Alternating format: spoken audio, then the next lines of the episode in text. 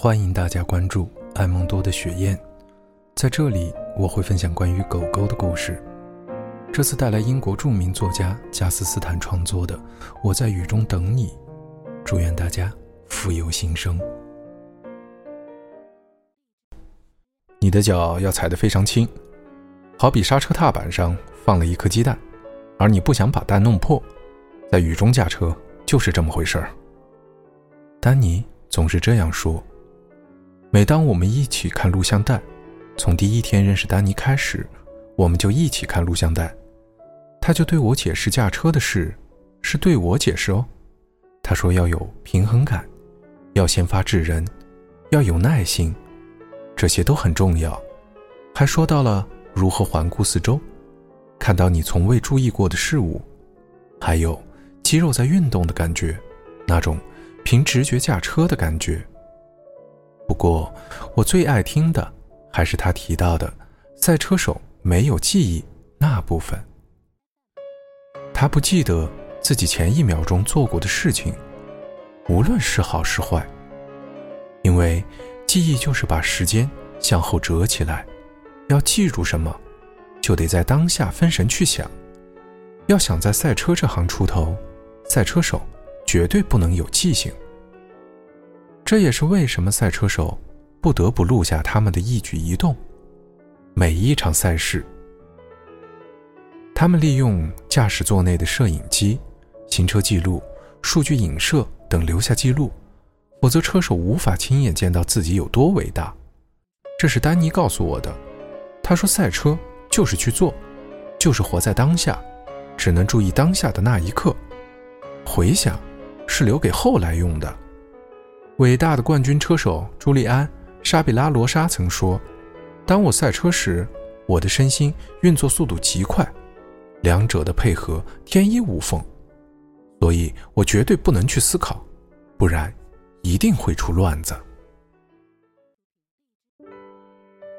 丹尼带我离开了史班戈农场，来到西雅图雷西小区一间他在华盛顿湖畔租下的小公寓。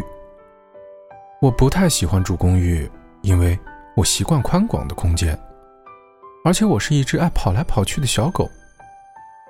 不过，我们还有个俯瞰湖泊的阳台，这倒让我挺乐的。毕竟，我妈这边的家族属于喜欢玩水的狗。我长得很快，在第一年，丹尼和我就发展出了对彼此的深情和信任。但后来，他竟那样迅速地爱上伊夫。这叫我相当惊讶。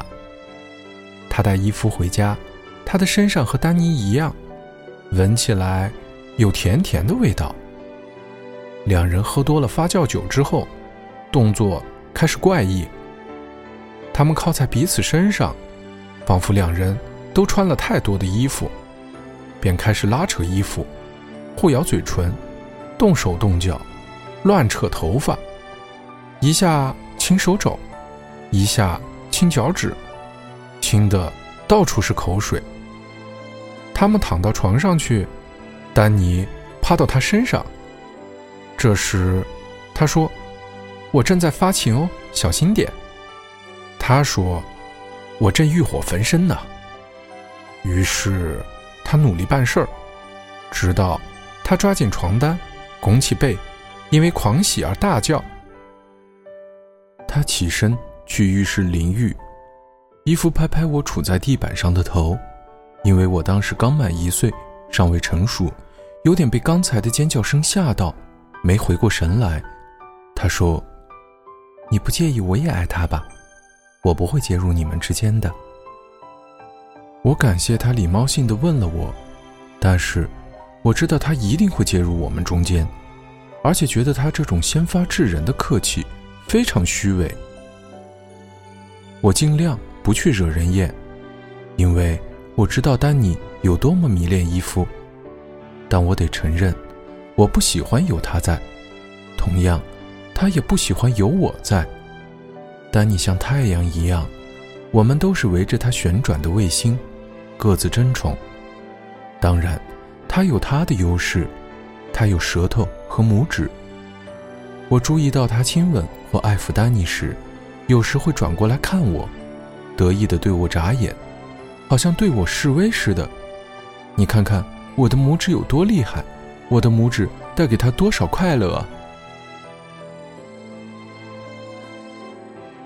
感谢大家收听，欢迎大家添加微信公众号“成都爱蒙多宠物俱乐部”，收听更多关于狗狗的暖心故事。